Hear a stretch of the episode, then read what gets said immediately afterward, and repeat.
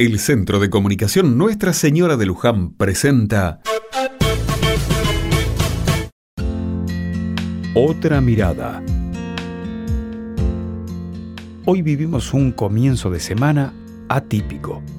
Jorge, uno de los más antiguos vecinos que tenemos, ya no está más entre nosotros. Sabíamos del desenlace, no solo porque oramos por él en misa, sino porque con el paso del tiempo y la edad, se hace inevitable pensar en la muerte. Jorge fue una persona muy activa, participó en asambleas populares, ayudó en la fundación del club de la zona y siempre estaba en la vuelta dando una mano. Para el que no lo conocía, era serio. Su gesto daba la impresión de un gruñón. Bajo esa cáscara se encontraba un tipo que las había vivido todas. Sabía de sacrificio y de esfuerzo Debe haber sido por eso que cuando se jubiló, se dedicó a descansar. Ya no se lo veía tanto en los eventos del barrio, aunque siempre le consultábamos lo que nos inquietaba como vecinos. El fallecimiento de su esposa algunos años atrás le provocó un profundo dolor. Se me adelantó, decía con tono de tristeza. De inmediato componía su voz y se consolaba pensando en que ella estaba con Dios y pronto se reencontrarían. Era de noche cuando Jorge durmiendo pasó de una vida a otra. De inmediato el grupo de WhatsApp del barrio empezó a sonar dando cuenta de la noticia. Hubo tristeza, claro, pero también nos reconfortó pensar que se fue en paz. Dios quiere que la familia de Jorge encuentre serenidad en las palabras del padre Cacho cuando dijo que la muerte no era el final, sino el pasaje a la vida eterna. En esta jornada la comunidad despide a un gran vecino, a un referente y amigo que fue al encuentro de Dios. Sabemos que físicamente no estará entre nosotros y aunque extrañaremos su rostro enojado, lo recordaremos en cada cosa que hagamos en el barrio.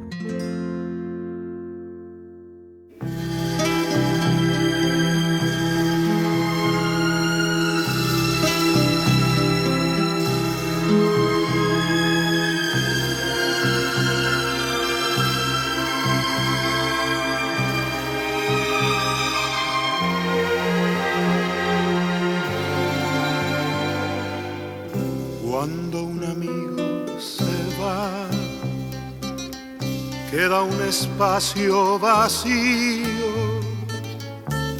que no lo puede llenar la llegada de otro amigo. Cuando un amigo se va,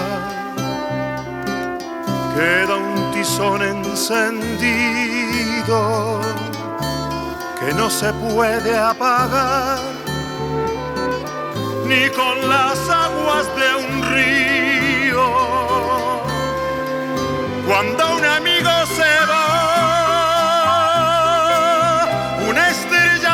perdido, la que ilumina el lugar donde hay un niño dormido.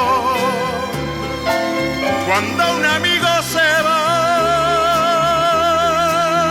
se detienen los caminos y se empieza a revelar el duende manso del vino.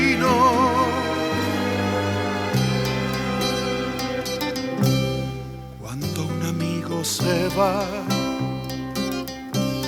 galopando su destino, empieza el alma a vibrar porque se llena de frío cuando un amigo se va.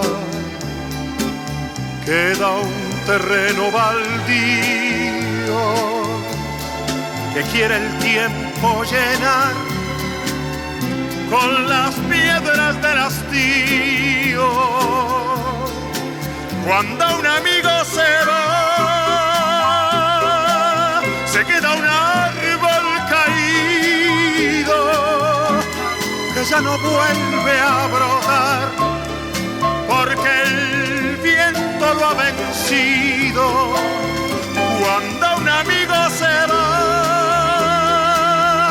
queda un espacio vacío que no lo puede llenar. La llegada de otro amigo.